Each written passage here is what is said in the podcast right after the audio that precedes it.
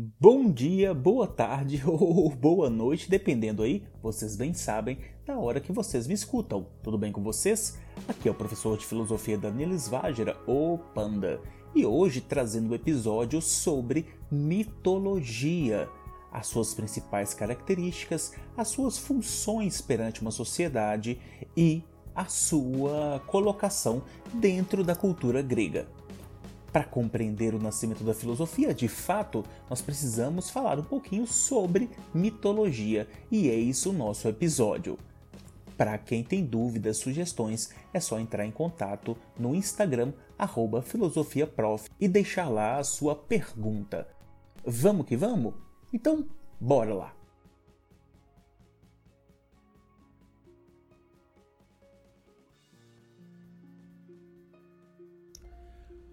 Pois bem, a palavra mito origina-se da expressão grega mitos, que significa narração ou conto. De fato, é uma informação transmitida oralmente de uma pessoa para outra, e isso acontece em diversas culturas. Tais histórias envolvem seres humanos, deuses, gigantes e outras criaturas mais. Diversos povos possuem mitologias que se assemelham em muitos aspectos. Mas vocês podem perguntar: afinal, por que povos tão afastados da América do Sul, do Norte, da Europa puderam elaborar narrativas que se conectam em tantos pontos?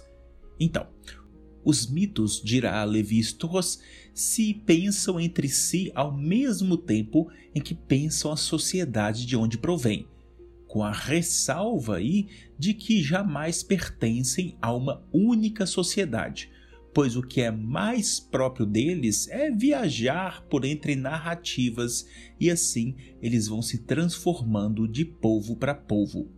Inclusive, o antropólogo Franz Boas vai dizer para gente, citando, abrindo aspas, dir-se-ia que os universos mitológicos são destinados a ser pulverizados ou mal acabam de se formar para que novos universos nasçam de seus fragmentos, que é justamente dizendo como os mitos podem viajar de um povo a outro.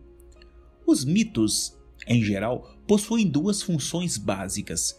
A primeira função, chamada de epistemológica, ou seja, do conhecimento, que quer dizer que os mitos explicam um fenômeno ou um acontecimento. A outra função, chamada de função moral, quer dizer que os mitos explicam a razão de certas atitudes serem tidas como corretas ou não, moralmente válidas ou não. Isso quer dizer que os mitos são histórias que, para além da função de explicar um acontecimento, elas também explicam maneiras como o ser humano deve viver a realidade.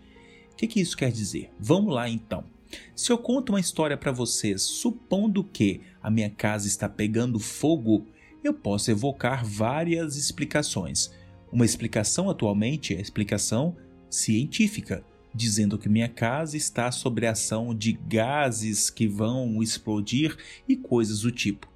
A outra questão é a função mítica, que é dizer que minha casa está sob a ação de deuses, de coisas sobrenaturais. Pois bem, mas por que, que os mitos surgem? Justamente pelo desejo que os seres humanos têm de explicar a realidade. Vamos lembrar que antes do século 6 a.C., nós não tínhamos outras maneiras de explicar a realidade. Para que possamos compreender então o surgimento da filosofia, nós devemos fazer uma incursão no movimento mítico, ou seja, nós temos que adentrar na mitologia grega. Para facilitar, eu vou citar aqui um trecho do poema do Exildo que dizia o seguinte para gente: Sim, bem primeiro nasceu o caos, depois também a terra de amplo seio, de todo sede irresvalável sempre, dos imortais que tem a cabeça do Olimpo nevado. Eu sei que esse poema pode parecer estranho para muitos, mas vamos a uma breve explicação. Os gregos dividem a teogonia, ou seja, o nascimento dos deuses, em várias gerações. Nós temos a primeira geração chamada de deuses primordiais.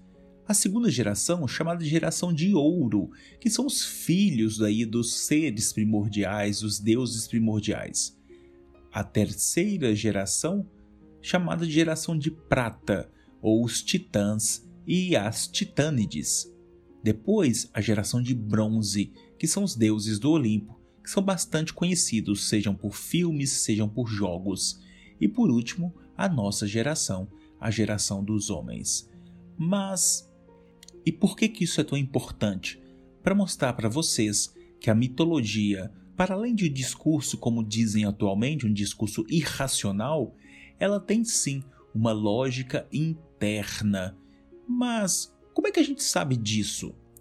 Pois bem, em determinado momento nós passamos a ter o registro dos mitos escritos. Isso quer dizer, pessoal, que nós paramos de ter uma mitologia somente oral para termos uma mitologia escrita.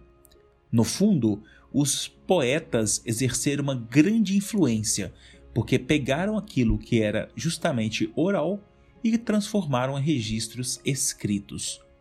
Os poetas gregos passaram a registrar, portanto, essas narrativas e, no fundo, eles cantavam os mitos. Para quem tem dúvidas, isso é uma curiosidade, os poetas usavam um pequeno instrumento chamado lira para cantar as suas narrativas e então uh, eternizar essas narrativas. Nós temos esse momento, então, na Grécia, depois de uma tradição oral, o surgimento das epopeias. E Panda, o que, que são epopeias? São poemas longos que narram ações, feitos memoráveis de um herói e esse herói ele é histórico, lendário, representando uma coletividade. A grande questão é que esse herói ele vai ter uma ligação extrema com os deuses. E por isso que nós conhecemos a tradição mítica dos nossos gregos.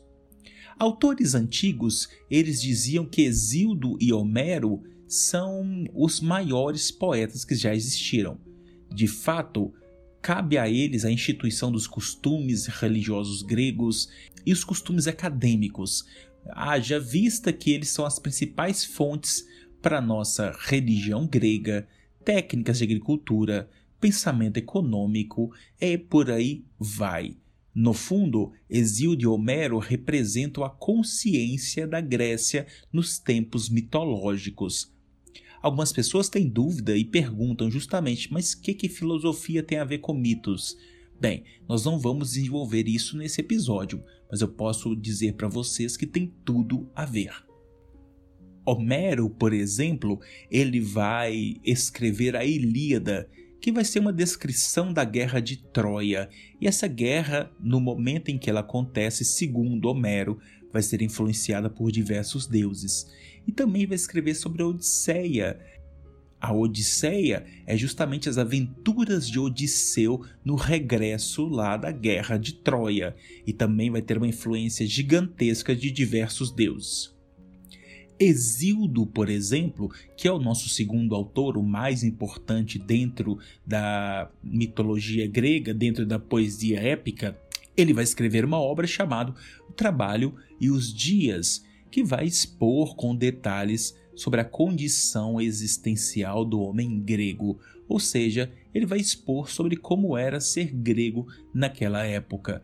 E vai escrever também a chamada Teogonia, que é justamente a origem dos deuses, um livro que vai narrar todas as gerações dos deuses. E como eu citei lá acima, ele vai justamente colocar para gente como os deuses se organizavam. E por que que isso é tão importante? Justamente porque as mitologias vão exercer uma função tão poderosa quanto a ciência, haja vista que a mitologia explica a realidade. Há pessoas que inclusive vão nos colocar que a mitologia e a ciência são lados opostos de uma mesma moeda. Ambas explicam, porém de formas distintas. Isso serve justamente para podermos lidar com as diferenças que temos no mundo, as diferenças explicativas. Essas diferenças, por mais que sejam aí de fatos tão distintas, elas colocam para gente uma mesma função da razão humana em explicar. Eu até compreendo quando os livros vão falar que a mitologia é uma maneira de explicar a realidade de forma irracional. Mas, de fato, isso pode ser questionado, haja vista que a mitologia ela tem toda uma base de explicação e essa base, por mais que não tenha conexões com a realidade, ela tem sim dentro de si mesma uma base lógica. Mas isso é matéria de várias e várias exposições.